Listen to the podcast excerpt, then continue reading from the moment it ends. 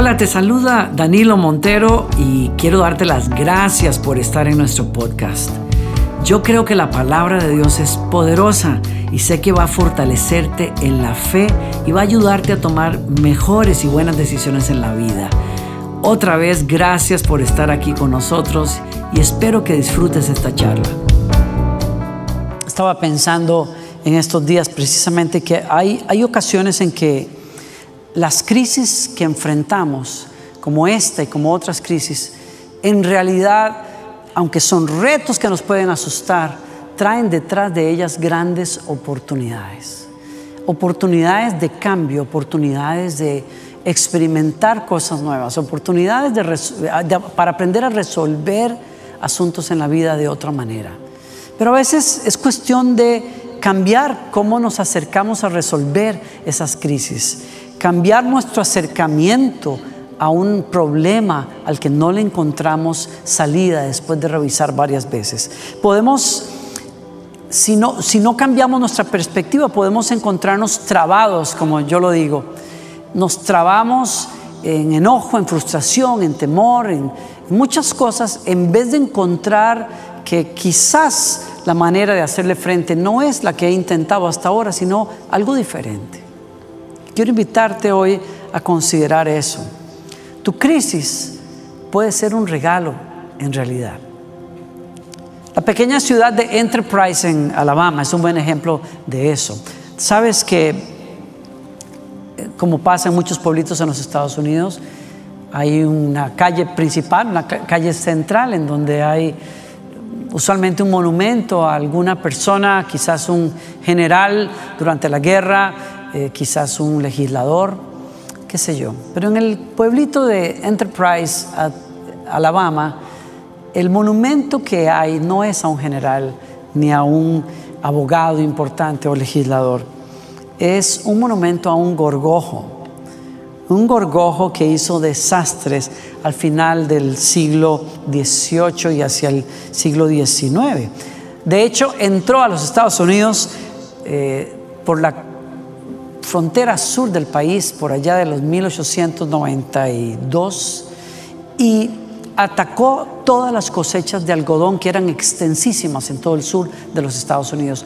Y por los próximos años, estamos hablando de varias décadas, los agricultores trataron de erradicarlo y probaron todo tipo de cosas, pero no tuvieron éxito.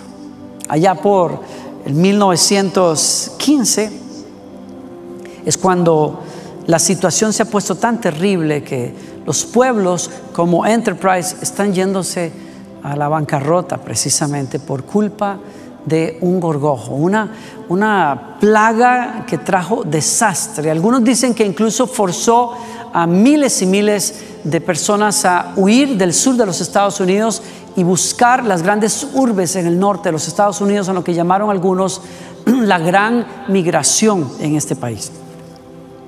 Pero el gorgojo, que fue un desastre, trajo una gran oportunidad. Hay un hombre de negocios en Alabama que escucha que en otras partes de los Estados Unidos se está, comenzando a plantar con mucho éxito el maní.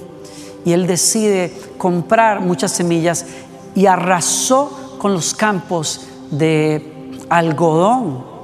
Y dijo, no intento más matar esta peste, no intento más resolver esto, ¿qué voy a hacer? Voy a comenzar con otra cosa. Y comenzó con otra cosa y plantó maní y en los primeros años el éxito fue tan grande que poco a poco los agricultores de aquella área comenzaron a sustituir las cosechas de algodón con maní y el pueblo decide, conforme las décadas pasan, levantar un monumento al gorgojo, que es el que ustedes ven en esa imagen hace unos segundos.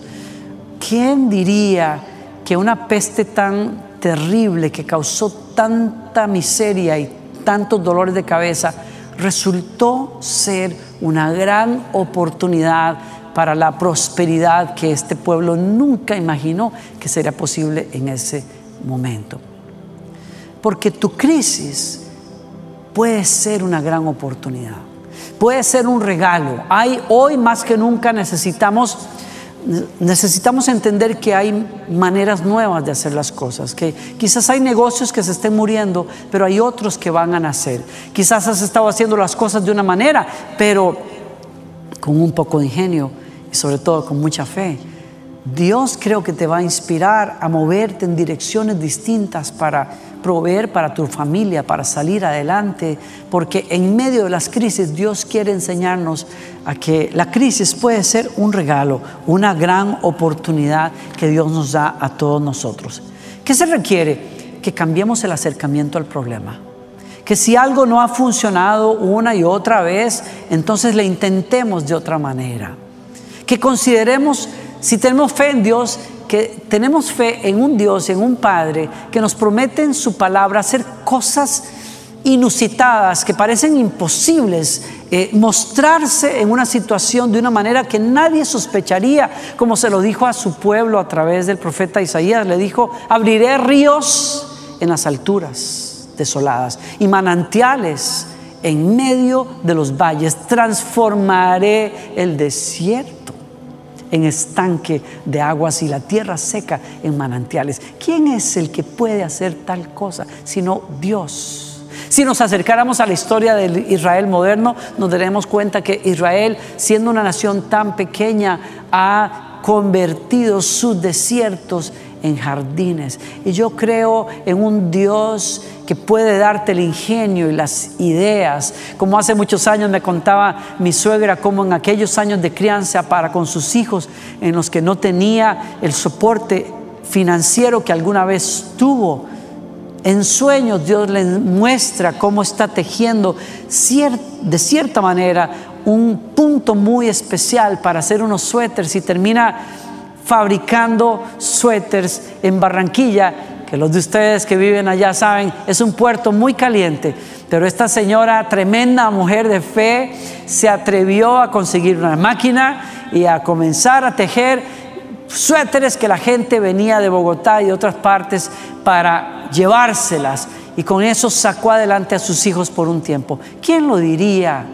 Suéteres en el puerto de Barranquilla teniendo éxito. Dios abre ríos en lugares secos. Dios siembra bosques donde hoy hay desolación. Dios abre puertas donde tú no lo puedes ver. Dios crea caminos donde hoy no hay nada. Dios siembra sueños e ideas en el corazón de aquellos que confían en Él. Encontrando que en tu reto hay oportunidades tremendas porque tu crisis puede ser en realidad un regalo de parte de Dios.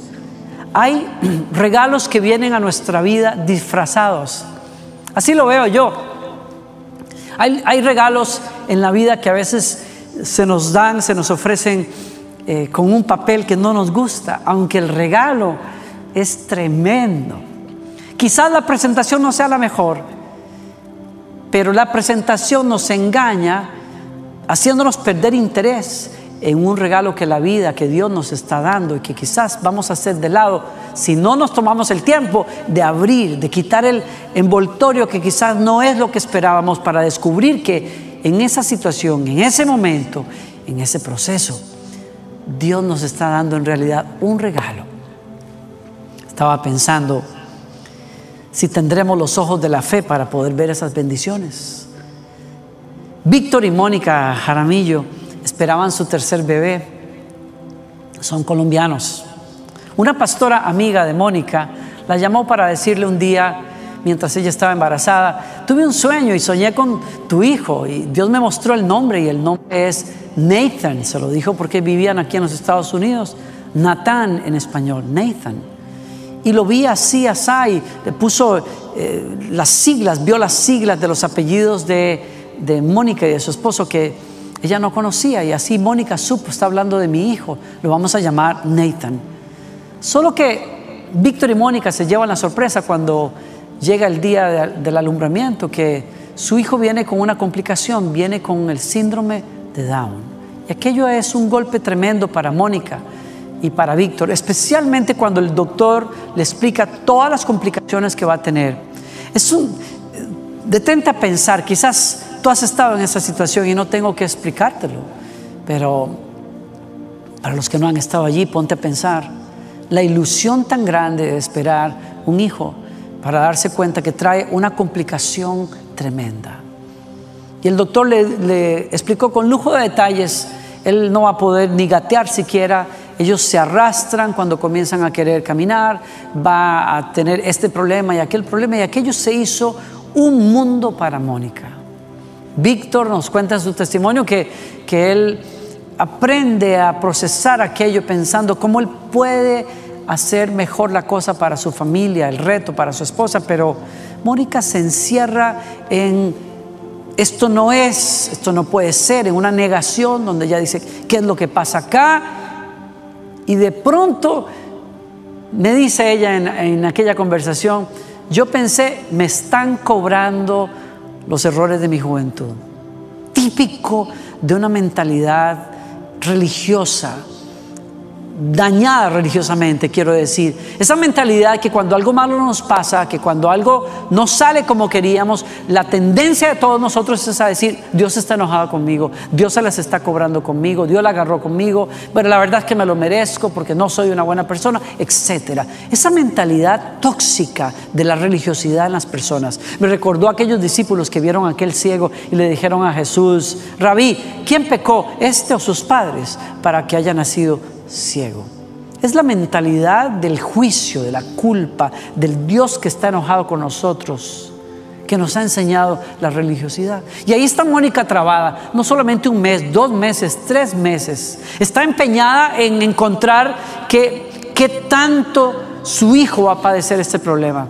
Está, ensañada en, en ver el tamaño del reto que va a tener. Las preguntas van y vienen. Mónica está diciendo, ¿cómo le vamos a hacer? Y principalmente ella dice, ¿cómo le va a hacer Nathan en su vida? ¿Qué puede esperarse de Nathan en su vida? ¿no? Y entonces está tratando de resolver y la doctora que trae los resultados de varios exámenes que Mónica ha ordenado, le ayuda a cambiar su mente, su perspectiva, cuando viene con el resultado y le dice, mire, cada célula del cuerpo de este niño está marcada con el síndrome. Si tú querías encontrar si tal vez lo tenía menos o más, no, es un caso serio del síndrome de Down. Y cuando aquello, aquella bomba cae sobre Mónica, que está buscando soluciones, la doctora se detiene y le dice palabras que le cambian la vida cuando le dice, Mónica, Nathan es un regalo de Dios. Recíbelo, acéptalo. Nathan es especial. Nathan te va a sorprender. Él va a escribir su propio libro. Mónica, recíbelo. Y entre lágrimas, Mónica finalmente encuentra paz y abraza este regalo misterioso quizás en un papel, en un envoltorio que ella no esperaba, pero igual de precioso.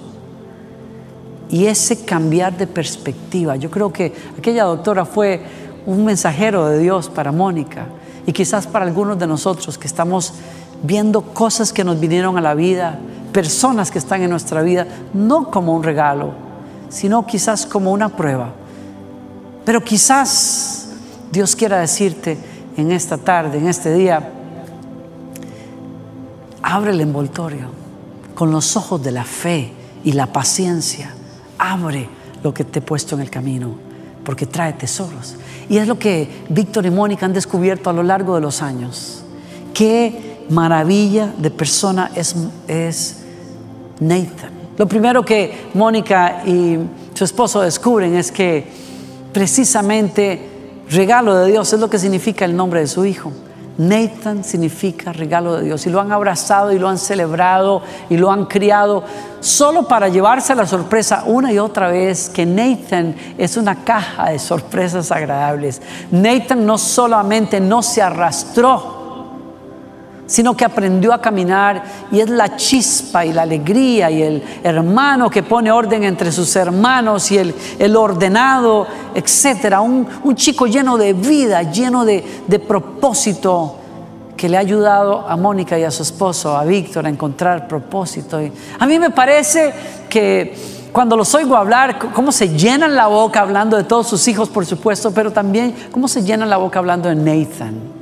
Es una familia llena de vida, feliz, llena de fe, que están sorprendidos una y otra vez dándose cuenta que aquello que parecía una prueba es un regalo.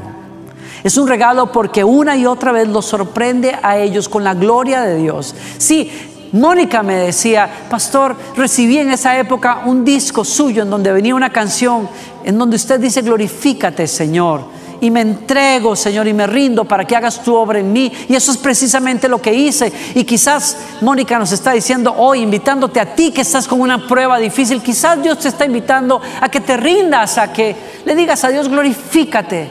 Mónica me decía, aprendí a adorar a Dios por causa de Nathan. Nathan es un adorador de Dios, pero aparte yo he caminado con él en adoración cada paso para ver a Dios operar en su vida mientras yo le digo, Señor, glorifícate. La adoración ha cobrado un sentido distinto, la vida ha cobrado un, sentido diferente, porque Mónica y Víctor han aprendido a ver a través de Natán a un Dios que se manifiesta y manifiesta sus obras precisamente en medio de un reto. Así se lo dijo Jesús a sus discípulos, no es que pecó este ni sus padres, sino para que las obras de Dios se manifiesten en él. ¿No quieres atreverte a creer que lo que estás viviendo hoy, eso tan difícil, esos retos, esos conflictos, en realidad son regalos de Dios, oportunidades que Dios te regala para que veas su gloria, su poder en respuesta a tu oración, a tu búsqueda, a tu fe, a tu paciencia. Yo te quiero, amigo, hermano, yo te quiero invitar a que consideres eso. Dios tiene regalos envueltos en un paquete que parece una crisis, pero son regalos de su misericordia. Hay bendiciones que vienen disfrazadas. Hay regalos del cielo que quizás vienen envueltos en un papel que no te parece grato y se requiere abrirlos a través de los ojos de la fe y la paciencia para disfrutarlos. Hay gemas que solo pueden encontrarse en las profundidades de la tierra.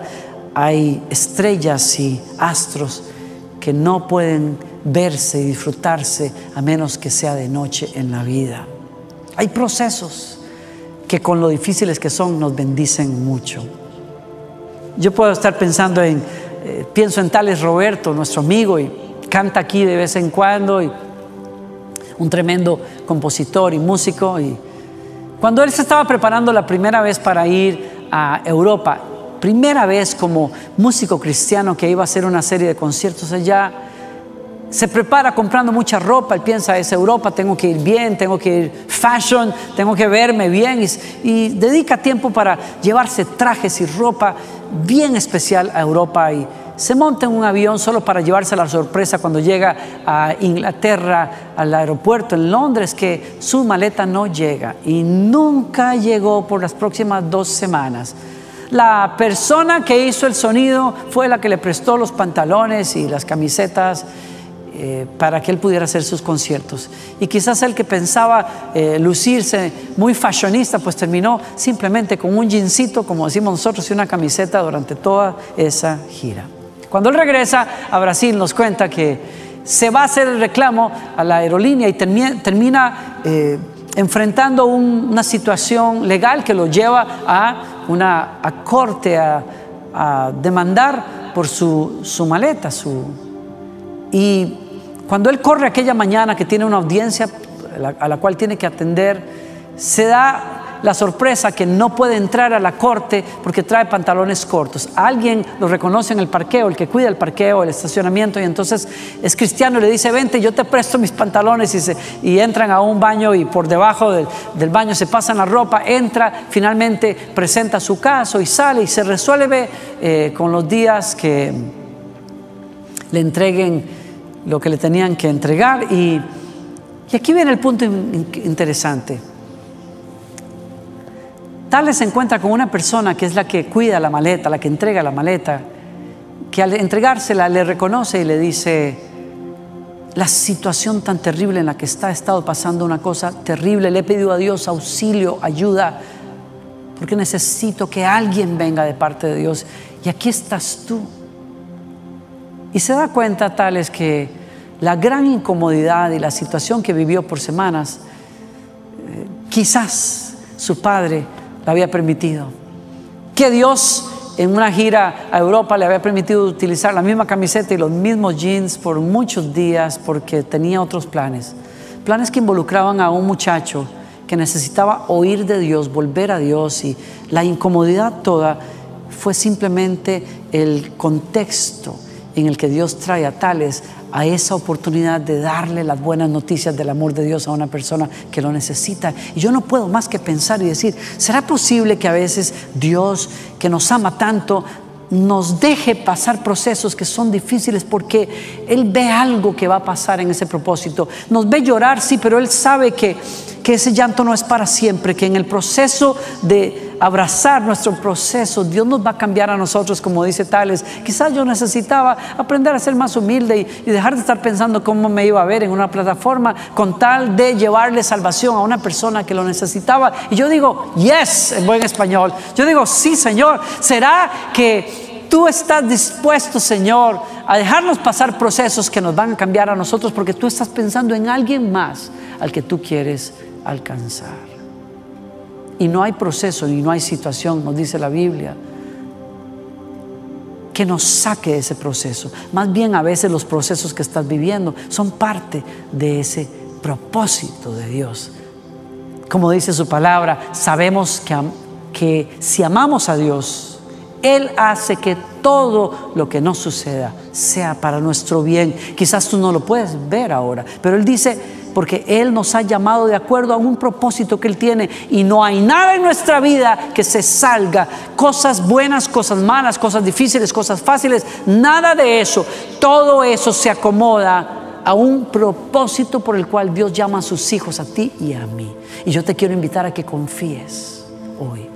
Tal vez no, vas a ver la luz mañana, pero la vas a ver al otro lado del túnel. Tal vez tú digas, es, un poquito difícil, pastor, pero yo te, quiero invitar a que tengas fe para creer que Dios es poderoso para volcar todas las cosas para tu bien. Tu crisis puede ser un regalo.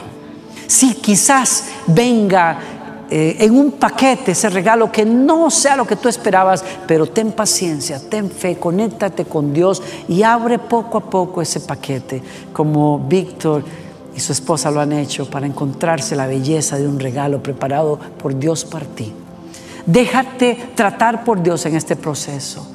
Respóndele a Él con fe, humíllate delante de Él, busca el favor del Señor. Él te va a dar la gracia para manejar ese proceso para ser cambiado en el proceso y ver la mano de Dios al final. Él es el que te está llamando quizás a ver en esta crisis un regalo, una oportunidad. Quizás te requiera cambiarte manera de pensar. Quizás te requiera volver a probar otras opciones que quizás no habías considerado. Pero lo que te estoy diciendo aquí es hay esperanza en los que confiamos en Dios, en un Dios que abre caminos donde no, lo hay, que siembra bosques en desiertos, que abre ríos en lugares secos y que usa todas las circunstancias para formar su imagen en nosotros y para manifestar su gloria. Y quizás en vez de estar preguntando, Señor, ¿será que pequé? ¿Será que fallé? ¿Será que tú estás enojado conmigo? En realidad, yo te invito a que tomes las palabras de Jesús hoy, al final, y le digas, Señor, yo voy a creer que en medio de esta situación tú te vas a glorificar. Esto es para que las obras de Dios Todopoderoso se manifiesten en mí. Yo te invito a la fe hoy. Yo te invito a confiar en Dios.